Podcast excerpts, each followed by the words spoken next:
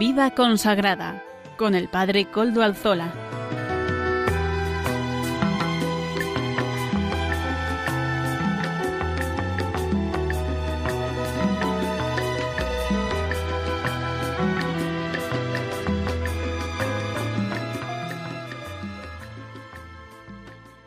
Buenas tardes, hermanos, amigos y oyentes. Hoy es jueves y son las cinco de la tarde, cinco y un minuto en mi reloj, una hora menos en las Islas Canarias. Es por tanto la hora de vida consagrada en Radio María.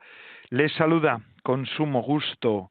Soy el padre Coldo Alzola, trinitario, emitiendo desde Algorta, Vizcaya, desde la parroquia del Santísimo Redentor de aquí de esta de este pueblo costero de Vizcaya. Y como ya es conocido para los oyentes del programa, nos encomendamos al inicio del mismo al Beato Domingo Iturrate, cuyas reliquias gozosos custodiamos en nuestro templo parroquial. Además es nuestro patrono y protector del programa. Saludo también a quienes nos están ayudando en el control en Madrid, Germán García. Gracias a su servicio podemos emitir en esta ocasión también, hoy, hoy que es 3 de noviembre de 2022. El santoral nos trae aquí un santo popular, pero también religioso, un santo de la vida consagrada. La vida consagrada ha sido una de las grandes canteras de, de vida y de virtud de santos en la Iglesia. Cada 3 de noviembre la Iglesia Católica celebra a este santo, a San Martín de Porres, el santo de la escoba, Fray Escoba, ¿se acuerdan? Yo cuando era niño veía aquella película, ¿verdad? Llamada así por su testimonio de humildad y sencillez, son precisamente esas virtudes las que dejaron en evidencia la auténtica grandeza de este fraile dominico del siglo XVI. Yo te curo y Dios te sana, solía decir San Martín de Porres cada vez que atendía a algún enfermo. Martín era mulato, un mulato, antigua denominación para los nacidos de padre blanco y madre negra o viceversa admitido en calidad de donado en la orden de los predicadores a causa de su condición de hijo ilegítimo. Se santificó, entre otras cosas, realizando los servicios más humildes y también cuidando a enfermos y a menesterosos, a pobres. San Martín de Porres o de Porras fue nombrado pertinentemente por el Papa San Juan XXIII, santo patrón de la justicia social y patrono universal de la paz en el en pleno siglo XX, en tiempos marcados por las consecuencias de la guerra y la violencia, las que le tocó vivir a San Juan XXIII en esa guerra fría que entonces se conocía y asolaba el mundo y que ahora parece que empezamos a vislumbrar de nuevo. San Martín nació en Lima, Perú, en 1579. Su nombre completo fue Juan Martín de Porres Velázquez, hijo de un noble español de origen burgalés, don Juan Porras, y una mujer de raza negra, liberta, doña Ana Velázquez, natural de Panamá. Desde niño, este hombre, Martín, dio muestras de su, de su, corazón solidario y sensible frente al sufrimiento de la gente.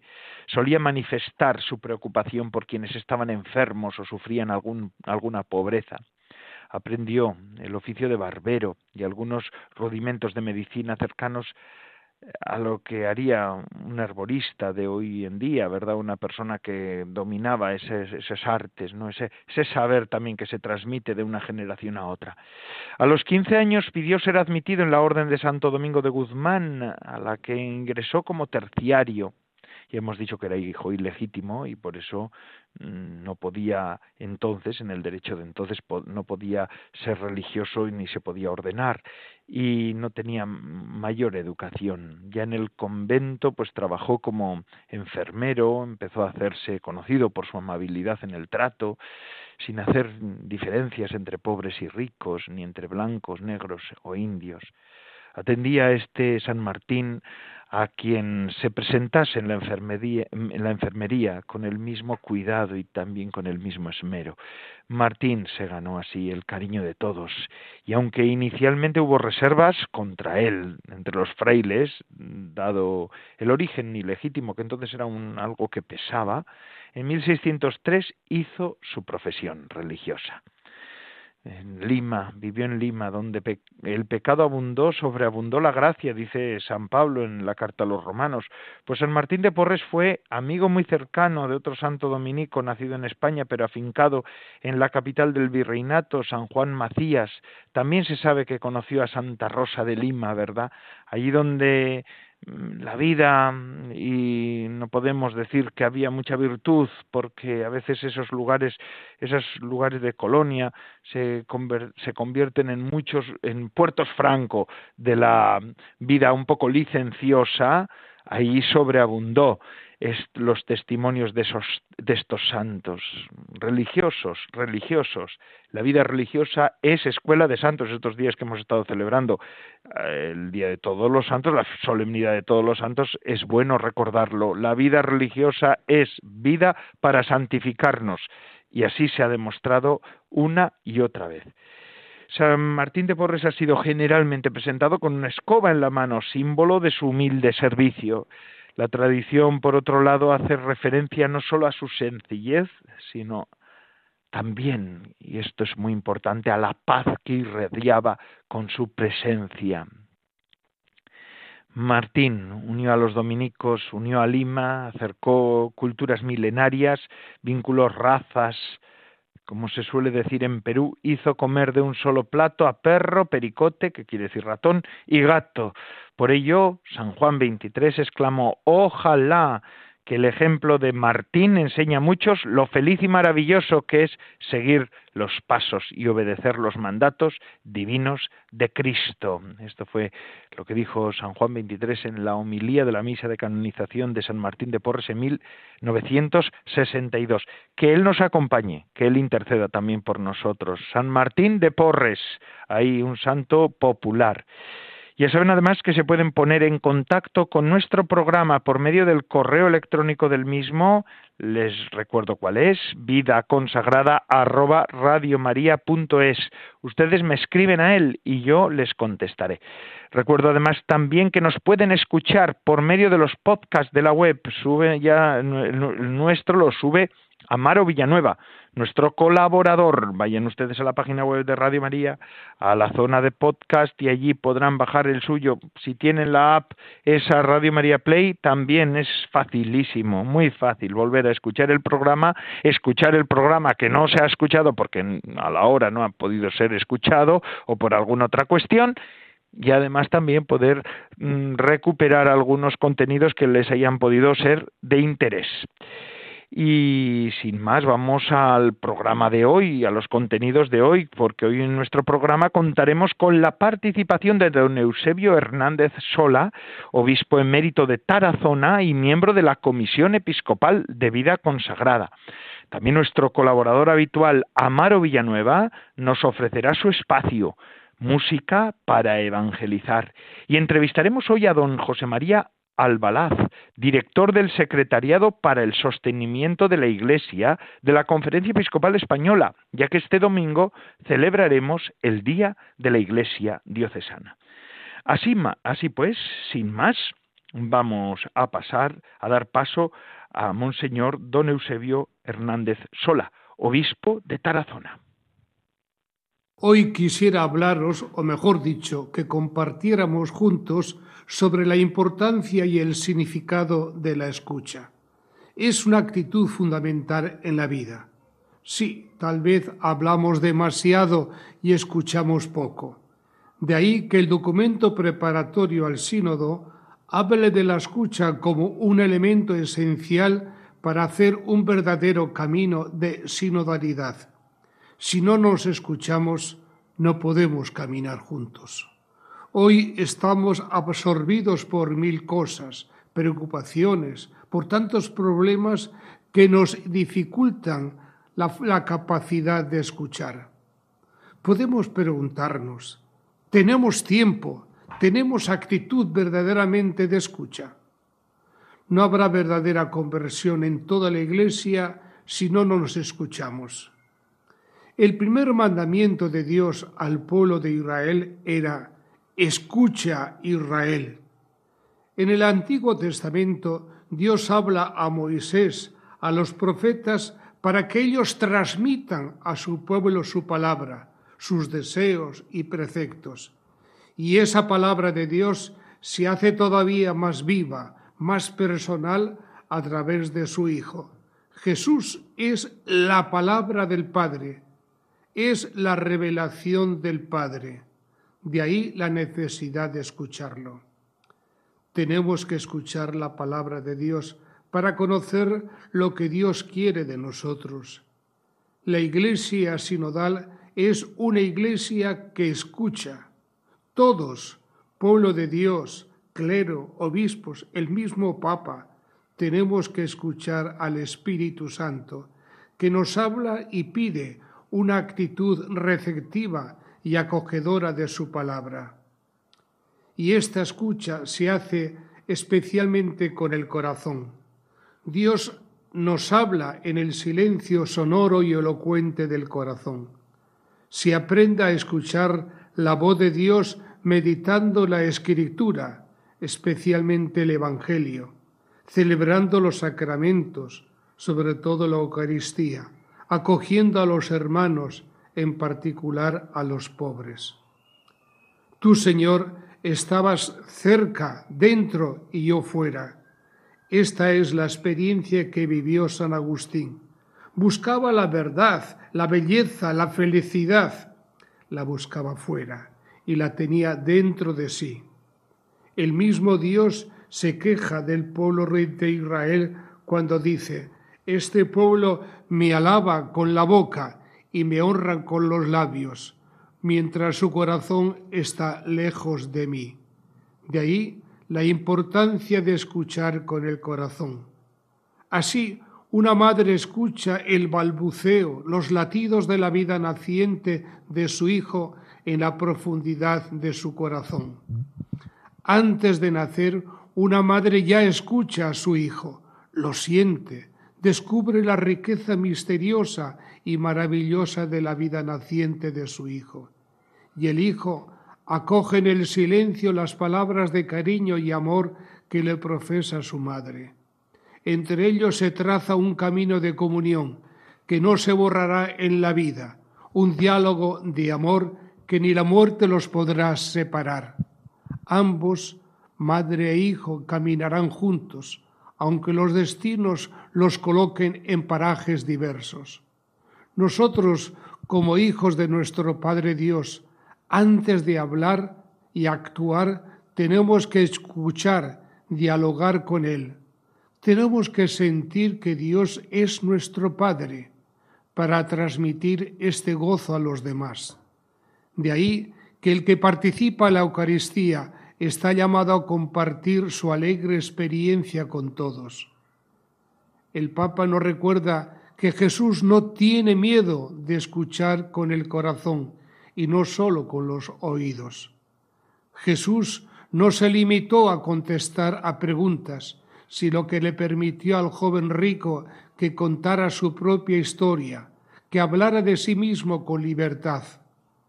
Al escuchar con el corazón, el otro se siente acogido, no juzgado, libre para contar la propia experiencia de vida y el propio camino espiritual. Saber escuchar, acoger al hermano es el primer paso para poder compartir y caminar juntos. Si el hermano no se siente acogido, es decir, querido, apreciado, difícilmente aceptará lo que se le quiera ofrecer. Acoger significa también saber ponerse en el lugar del otro, no situarse enfrente, sino a su lado y así podremos caminar juntos. En la Iglesia tenemos que aprender a escucharnos mutuamente, evitando respuestas artificiales y superficiales. El Espíritu nos pide que nos pongamos a la escucha de las preguntas de los afanes, de las esperanzas de cada iglesia, de cada pueblo, de cada persona, y también a la escucha del mundo, de los desafíos y de los cambios que nos pone delante. No insonoricemos el corazón, no nos brindemos dentro de nuestras certezas, escuchémonos.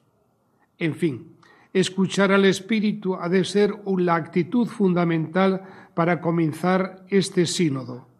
Por supuesto, el Espíritu hablará a través de nuestras preguntas, nuestros deseos, nuestras mociones interiores, nuestras búsquedas. Formular preguntas nos conducirá a buscar respuestas y posiblemente éstas comiencen a hacer un, un real iglesia sinodal, como siempre ha debido ser. La escucha es el primer paso, pero exige tener una mente y un corazón abiertos, sin prejuicios. ¿Cómo son escuchados los laicos, en particular los jóvenes y las mujeres? ¿Cómo integramos las aportaciones de los consagrados y consagradas? ¿Qué espacio tiene la voz de las minorías, de los descartados, de los excluidos. Logramos identificar prejuicios y estereotipos que obstaculizan nuestra escucha. ¿Cómo escuchamos el contexto social y cultural en que vivimos? El objetivo, pues, del actual sínodo es escuchar a todo el pueblo de Dios, que nadie se sienta marginado, excluido, olvidado, no tengamos miedo a escucharnos, aunque tengamos ideas tan distintas. Escuchemos juntos los signos de los tiempos. En este sentido, está claro que la finalidad de este sínodo no es producir más documentos, sino crear actitudes que nos ayuden a caminar juntos para construir el proyecto de Dios para nuestro mundo. Estamos llamados a inspirar a la gente, a soñar con la iglesia que estamos llamados a ser, a hacer florecer las esperanzas de la gente, a estimular la confianza, a vendar las heridas, a tejer relaciones nuevas y más profundas, a aprender unos de otros, a construir puentes, a iluminar las mentes, a calentar los corazones, y vigorizar nuestras manos para nuestra misión común. Sí, a través de nuestra escucha sincera, abierta, fraterna, podremos escuchar con más nitidez y claridad a nuestro Padre Dios.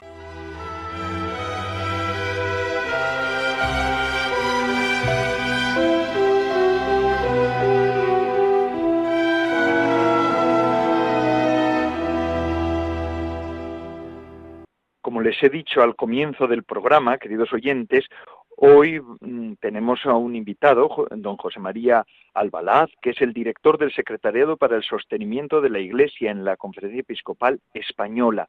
¿Por qué? Porque vamos a celebrar este domingo el Día de la Iglesia Diocesana. Gracias por tanto, es el lema de este año. Eh, don José María es casado y es padre de tres niñas y está también trabajando pues con todos con toda la iglesia en el en toda esta cuestión del sostenimiento de la iglesia. Buenas tardes, José María. Buenas tardes, Padre Coldo, y buenas tardes a todos los oyentes de Radio María. Eso es, gracias por atendernos a estas horas de la tarde. Eh, estarán ustedes a tope, ¿verdad? Como se suele decir, porque ya la campaña está al caer. Este domingo vamos a celebrarlo en todas las parroquias gracias por tanto. ¿Qué quiere decir esto? ¿Qué, son estas palabras?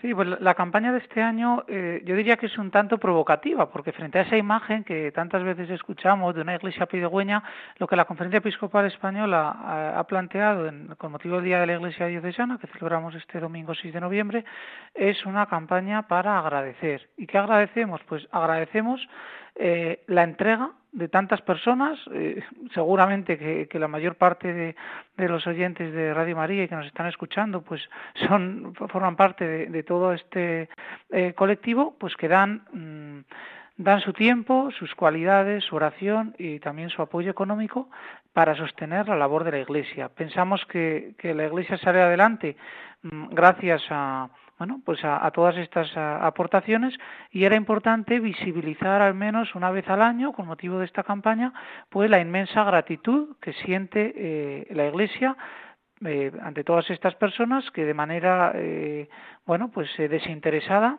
dan el, tiempo que tienen en la medida de sus posibilidades, sus cualidades, su oración, su apoyo económico con sus donativos y todo eso es lo que hace posible que la Iglesia, que tiene una eh, visión sobrenatural y se proyecta en la eternidad, pero que tiene unas necesidades eh, materiales y necesita bienes temporales para cumplir esa misión, pues bueno, eh, es, motivo de, gratitud y de, y de dar las gracias con mayúscula, como estamos haciendo en, en, este, en esta campaña. Muchas pues gracias por esta campaña, ¿verdad? Porque a veces es lo que usted dice, que a veces tenemos una idea de que los la Iglesia cuando habla habla pues para pedirnos, para hacernos conocer mm, pues las necesidades que tiene, ¿verdad? Y es también importante eh, dar las gracias. Esa Iglesia que se concreta en primer lugar, yo soy párroco también. Además le voy a decir que usted, que el responsable de la de su sección o de su del, del secretariado, el obispo es el obispo mío, don Joseba Segura, que es obispo de Bilbao. Yo soy, ahora estoy en la diócesis de Bilbao.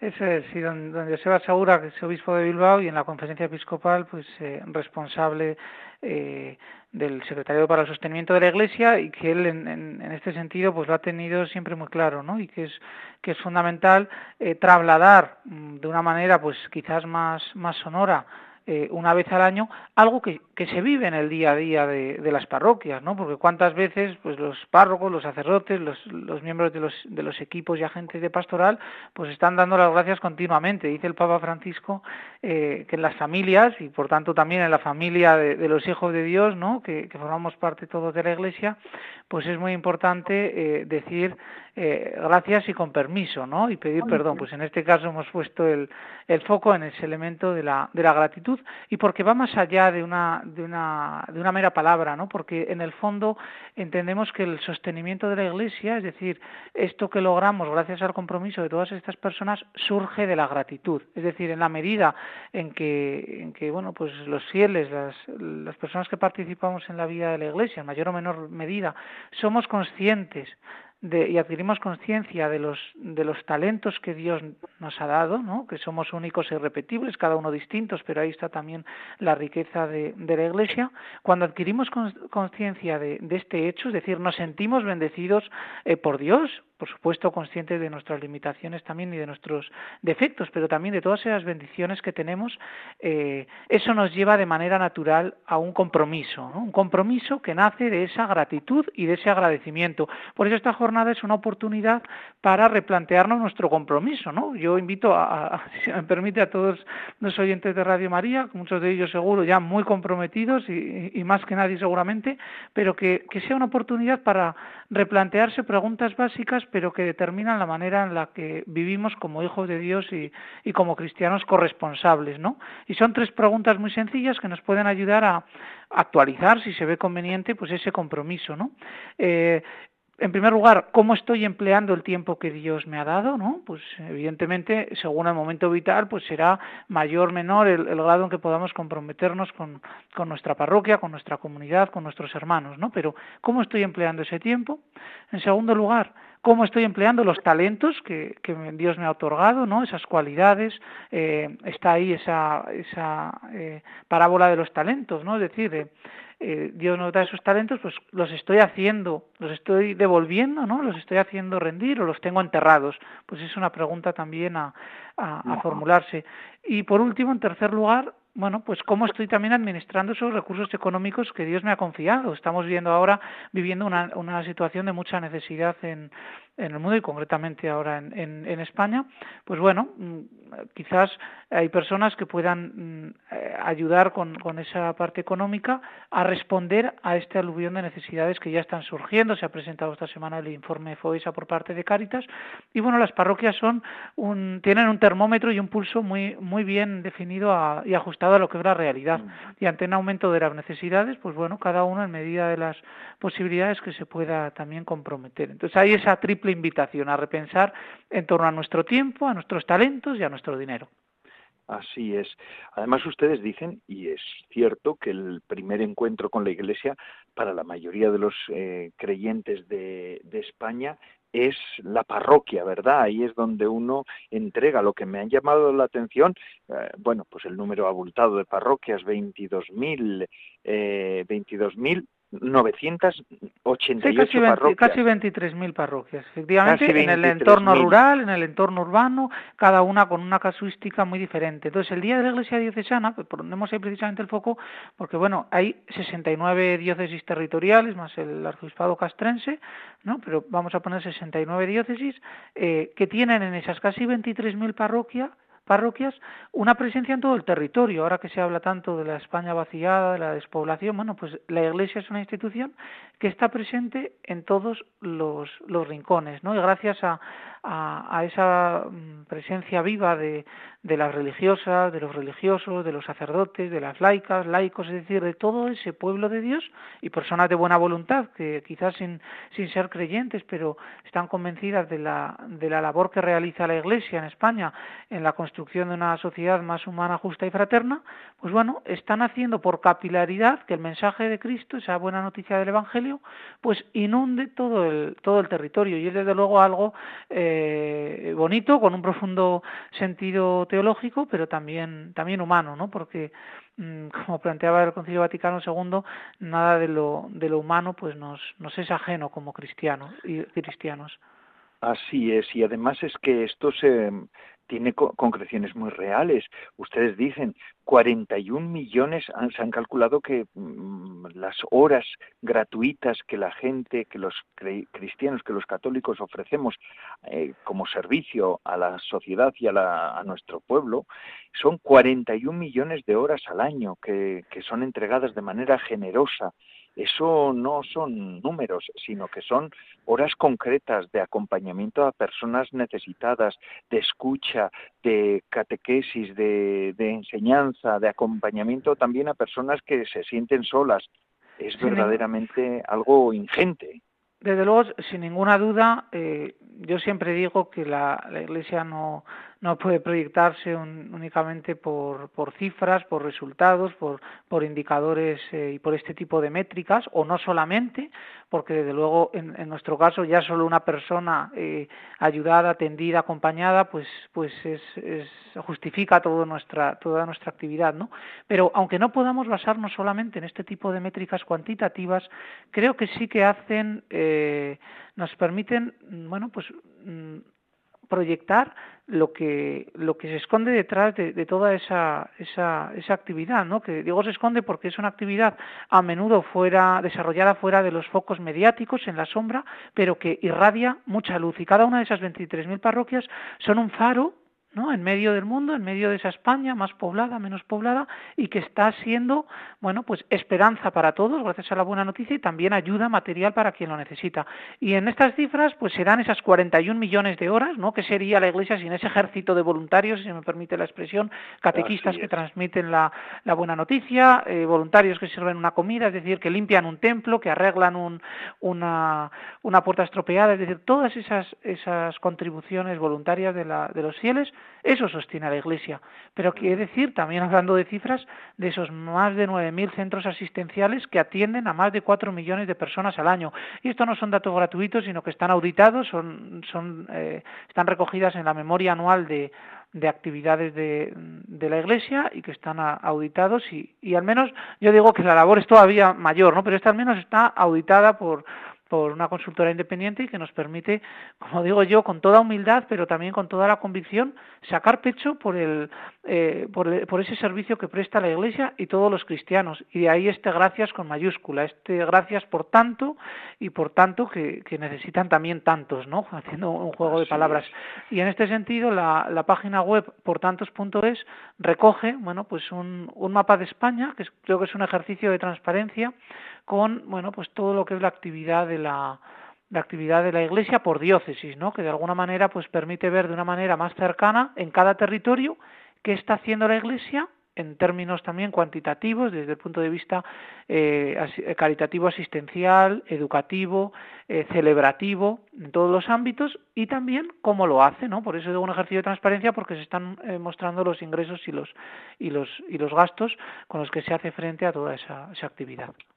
Así es, además también los oyentes tienen a su alcance gratuitamente en la página web la memoria anual de actividades de la Iglesia Católica, ¿verdad? Que ahí pueden mirar, revisar, pueden consultar lo que sea necesario. Es que a mí me surge una, una expresión escuchándole a usted, porque bueno, pues es verdad que todos conocemos esto y esto es un hecho y los que vivimos en la Iglesia pues sabemos que, que, que la Iglesia hace mucho, pero es que sería de España sin la Iglesia Católica en su tierra, ¿verdad?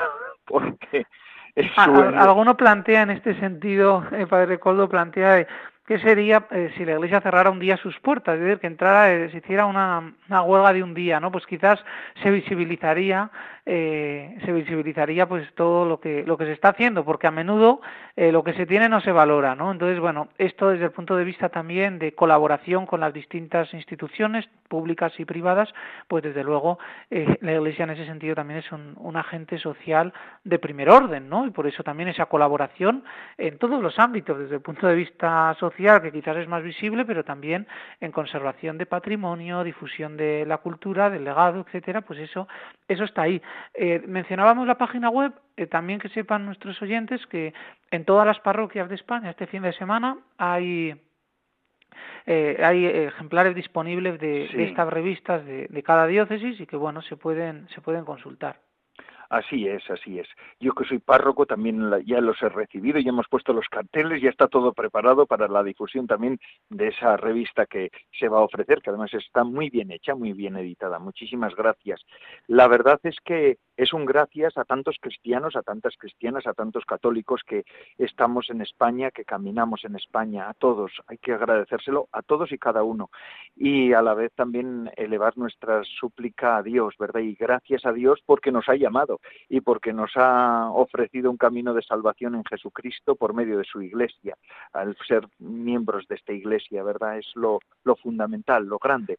Esto es lo que verdaderamente hace que haya tantas personas que puedan hasta donar 41 millones de horas, que es un verdadero un verdadero capital humano de ayuda y de servicio. Y a ustedes también porque nos hacen conscientes de lo que está ocurriendo y de lo que se está haciendo, ¿no? Porque a veces se diluye al ser una un, la Iglesia, al ser una institución tan capilar que está en todos los lugares, pues a veces se puede diluir la magnitud total. Y es importante que gente como ustedes pues nos lo hagan ver que lo que supone esto y hasta dónde llega. Aquí formamos todos eh, parte de esa, de esa familia, ¿no? que es la de los hijos de Dios. No vivimos la fe en solitario y es bueno pues una muestra de, de comunión, el que cada uno eh, desde su ámbito más menos visible pues hace posible el, rey, el reino de Dios en este momento y en este lugar que es en el que nos ha, puesto. Yo en este sentido me gustaría, eh, porque sé que nos escuchan especialmente en este espacio, pues también muchos, muchas religiosas, muchos religiosos, pues tener una palabra para las personas, para los miembros de, vida consagrada, ¿no? Que en un mundo quizás mm, muy individualista y muy utilitarista, pues eh, queda en un segundo plano esa, esa labor callada pero fecunda que se realiza en tantos monasterios, tantos conventos, tantas comunidades religiosas, que de entrada con el motor que mueve a la Iglesia, que es la oración, que no se nos olvide, y es uno de los cuatro pilares de esta campaña, ¿no? Hablamos de cualidades, tiempo, apoyo económico, pero también de oración, que es un pilar esencial y que, como digo, mueve a, la Iglesia, pues bueno, que sería eh, sin ese pulmón que nos aportan estas, estas religiosas y religiosos con, con su oración y también eh, en algunos de esos casos y muchos de ellos con su, con su compromiso eh, social con los hermanos de, de, su tierra, ¿no? Es decir, tanto con, con la, asistencia desde el punto de vista de, necesidades materiales, de comidas, de, de, todo tipo, que se están dando también en, muchos, en muchas comunidades, pero también, bueno, pues de acompañamiento espiritual, de una escucha, ¿no? Una escucha atenta que, tanto necesita este mundo y que se está dando en, en muchas comunidades y, en, algunos de ellos mm, a través únicamente de la oración, que como digo, pues nos da, eh, nos da la fuerza, el aliento y la, y la fuerza para, para los que estamos quizás más en la parte activa, que no siempre resulta fácil combinar esa acción con la contemplación, aunque Así es. Dan el alma, dan el alma. Es donde hay un monasterio siempre hay algo, siempre hay alma y hay una, abierta, una ventana abierta a la trascendencia. Pues muchísimas gracias, don José María Albalaz que es el director del Secretariado para el Sostenimiento de la Iglesia de la Conferencia Episcopal Española. Gracias por habernos atendido en esta tarde, gracias por habernos contado todas estas cosas. Este relato es un relato gozoso que hoy por el cual hoy damos gracias todos, ¿verdad? Y además este pues eh, fin de semana vamos a celebrarlo en las Eucaristías, ayudando también con nuestra aportación económica si es necesario en los distintos portales que hay, que hay muchas maneras para poder ayudar a nuestra Iglesia, que es la que hacemos todos. Muchísimas gracias. Muchísimas gracias a, Radio María por todo el, servicio también que, presta como, como altavoz y, difusor de, esta, de esta buena noticia. Muchas gracias, José María. Don José María Albalaz, director del Secretariado para el Sostenimiento de la Iglesia de la Conferencia Episcopal Española. Y nosotros en el programa de Vida Consagrada seguimos adelante. Ya saben, como todas las semanas, Amaro Villanueva nos ofrece la sección Música para Evangelizar. Adelante, Amaro.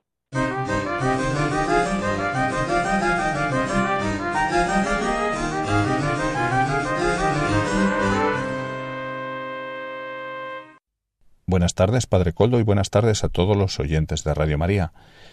El autor Eduardo Meana nos presenta hoy la canción En mi Getsemaní.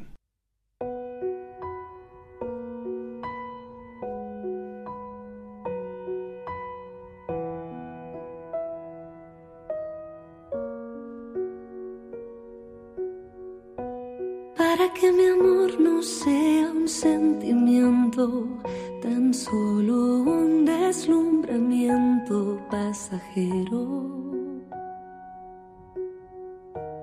Para no gastar las palabras más mías, ni vaciar de contenido mi te quiero. Quiero hundir más hondo mis raíces en ti y cimentar en solidez este mi afecto. Pues mi corazón que es inquieto y es frágil, solo acierta si se abraza tu proyecto. Más allá de mis miedos, más allá de mi inseguridad, respuesta. Aquí estoy para hacer tu voluntad, para que mi amor sea decirte sí hasta el final. Duermen su sopor y temen en el huerto, ni sus amigos acompañan al maestro. Cruces, de fidelidades, pero el mundo nunca quiere aceptar esto.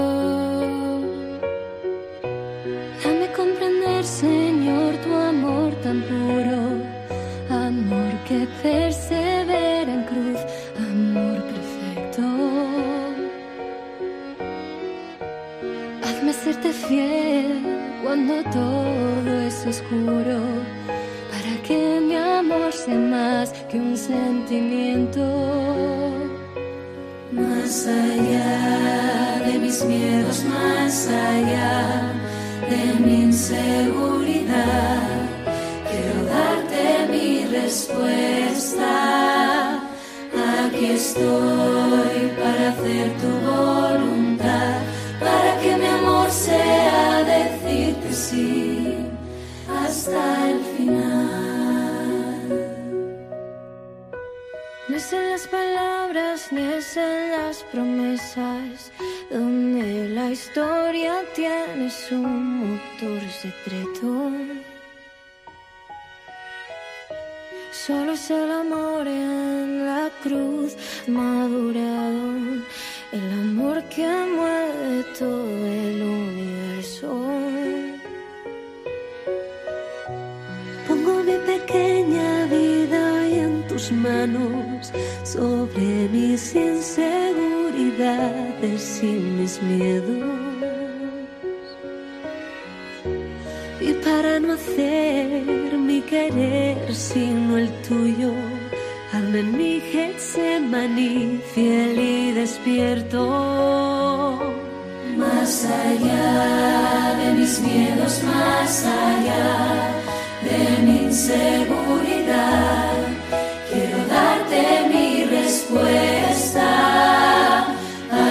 estoy para hacer tu voluntad, para que mi amor sea decirte sí hasta el final.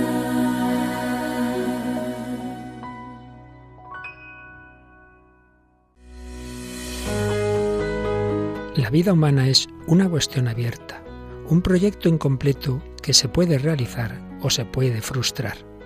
La pregunta fundamental de todo hombre es ¿cómo se aprende el arte de vivir? ¿Cómo se realiza el llegar a ser hombre en plenitud?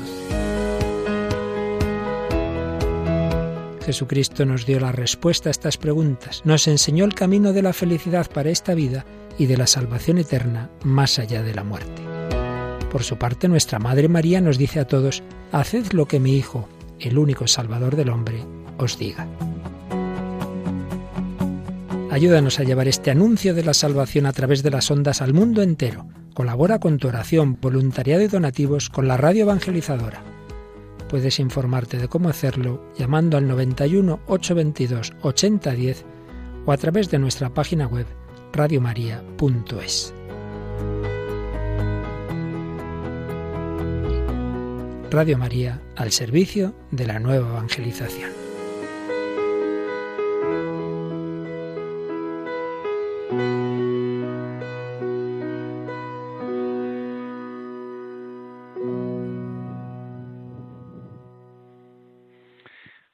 Como siempre, tenemos que agradecer a Radio María porque nos da la oportunidad de seguir evangelizando en un momento en el que muchos de los medios que tradicionalmente ha tenido la Iglesia pues ya no pueden estar porque cada vez hay, hay en algunos lugares de España pues ya no hay apenas presencia de la iglesia, o sí la hay, la iglesia sí, pero a veces pues faltan sacerdotes en las zonas rurales, eh, donde vive muy poquita gente, porque España se está vaciando también en algunas, en algunos lugares, y Radio María llega, llega hasta el último rincón de España.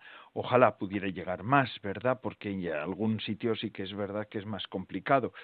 Pero bueno, por medio de Internet, por medio de la televisión, por medio también de las aplicaciones en los móviles.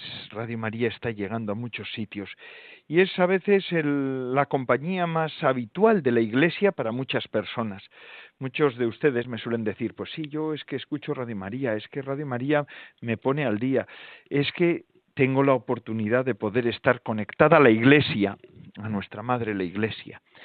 Y yo, pues lo digo aquí, desde aquí digo gracias Radio María. Y gracias también a todos los que hacen posible que Radio María sea Radio María. Y no solamente somos los que hablamos, sino también los que rezan por Radio María. También están ahí los que, ustedes, que también ayudan con su aportación económica para el sostenimiento de esta obra de la Virgen y obra de Dios, obra de la Iglesia. Gracias, gracias Radio María. Hermanos, vamos ya hacia el final de este programa y ayer celebrábamos la conmemoración de todos los fieles difuntos, antes de ayer el Día de Todos los Santos. Y en estos días que la muerte también pues de alguna manera está más presente en nuestros pensamientos, los difuntos, el ir al cementerio. Yo recuerdo que cuando, bueno, yo recuerdo no, el martes por la tarde pude ir con mi padre, ¿verdad?, al cementerio de mi pueblo, porque allí está enterrada mi madre, mis abuelos, pudimos ir, rezar, rezábamos el rosario con algunas personas que se acercaron a esa hora. Era una antigua costumbre que eh, durante años pues se ha ido haciendo, pero las personas pues que lo rezaban ya no pueden ir por ser mayores y ayer me daban las gracias, ¿no? Antes de ayer me daban las gracias en mi pueblo, me decían gracias porque hemos podido mantener esta costumbre de rezar el rosario aquí en, en este día de todos los santos.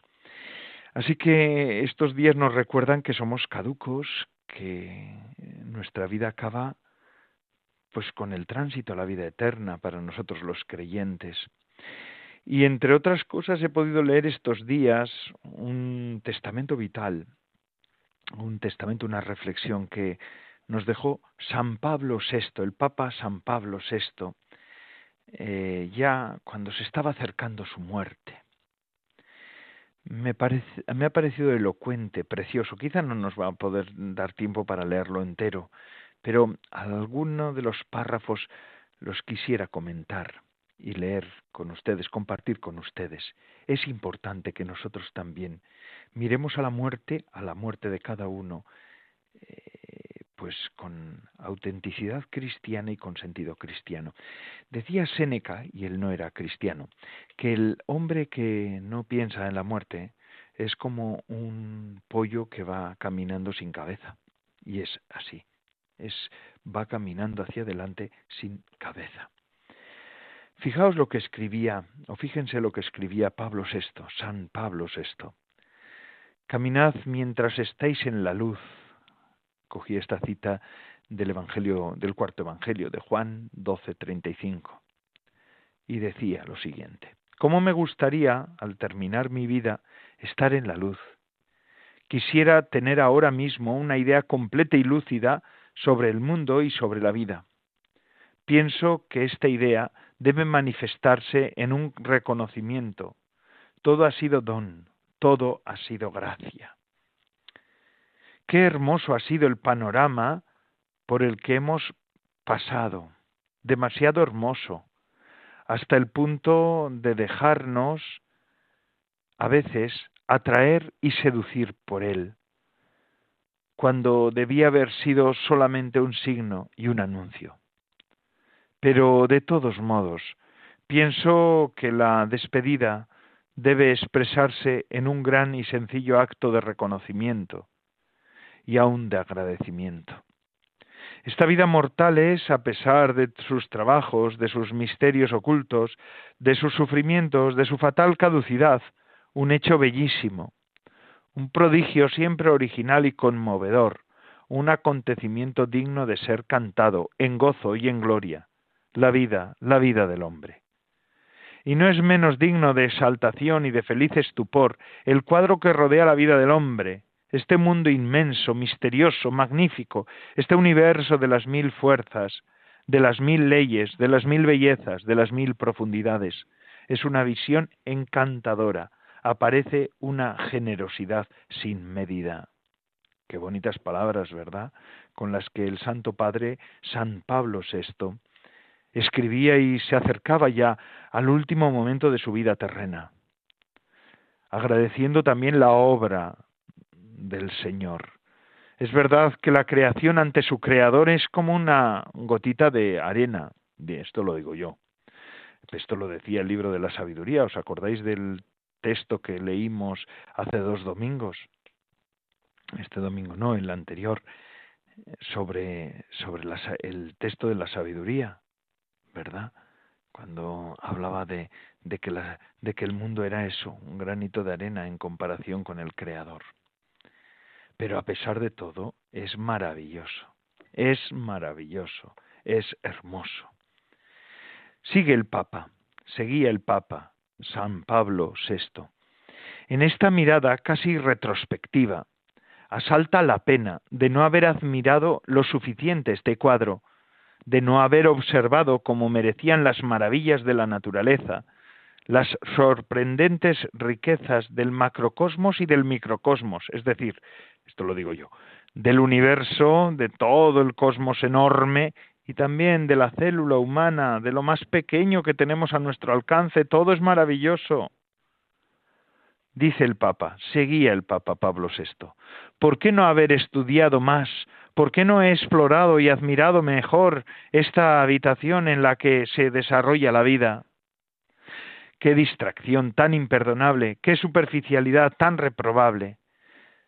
Quede por lo menos ya in extremis un reconocimiento de que el mundo, qui per ipsum factum est, es estupendo.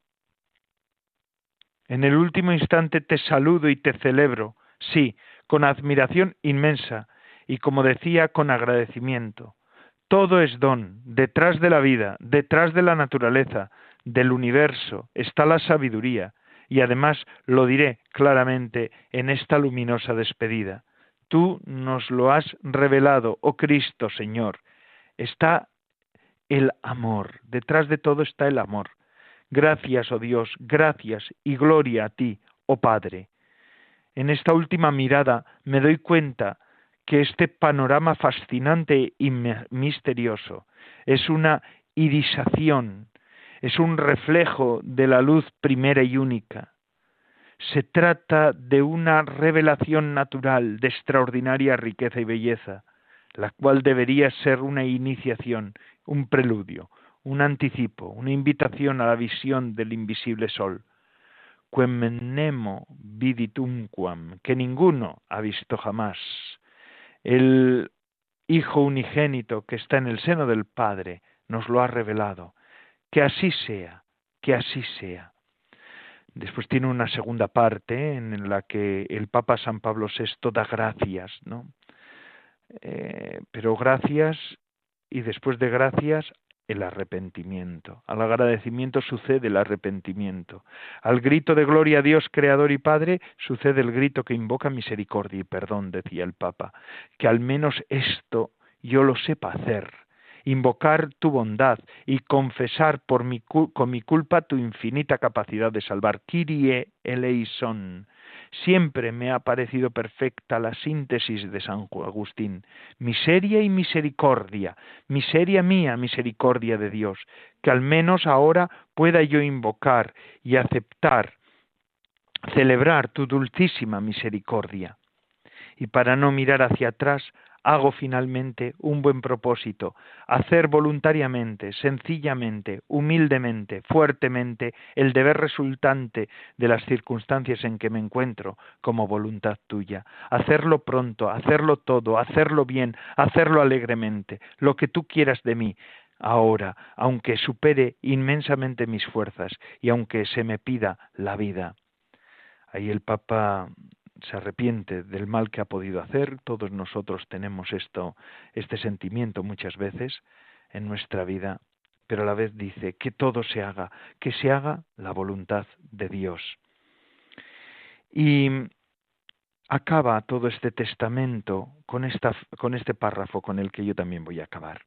Aquí se debe recordar, dice, decía el Papa San Pablo VI, la oración final de Jesús, Juan 17, el Padre y los míos, Oh hombres, comprendedme, a todos os amo con la efusión del Espíritu Santo, que yo, ministro, debía haceros participar. Así os miro, así os saludo, así os bendigo, todos, y a vosotros, los más cercanos a mí, más cordialmente. La paz sea con vosotros, y a la Iglesia, a la que la debo todo, y que fue mía, ¿qué le diré? Pues el Papa acababa con estas palabras. Las bendiciones de Dios desciendan sobre ti.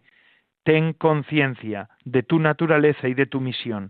Comprende las verdades, verdaderas y profundas necesidades de la humanidad y camina pobre, esto es, libre, fuerte y amorosa hacia Cristo. Amén. El Señor viene. Amén. Qué bonita meditación la de San Pablo VI, ¿verdad? Y con estas palabras quisiera hoy acabar este, este programa mío. Verdaderamente es una maravilla escuchar a este testigo de Cristo. Por eso, por, por este motivo, ha sido canonizado. Hermanos, hermanas, el programa de vida consagrada de Radio María ha concluido una semana más Gracias a todos los que semana tras semana nos ofrecen su fidelidad y también su compañía. Es un gozo contar con todos ustedes. Lo digo de corazón. Ahora les dejo con La Hora Feliz, el programa dedicado a los más pequeños de la casa. Y además, esto no para, amigos. 24 horas no son suficientes y Radio María las aprovecha. Todos los minutos del día ustedes pueden estar en compañía de la Radio Amiga. Se despide de todos ustedes, Padre Coldo Alzola Trinitario. Recen por mí, yo lo hago por ustedes. Hasta la semana que viene, si Dios lo quiere.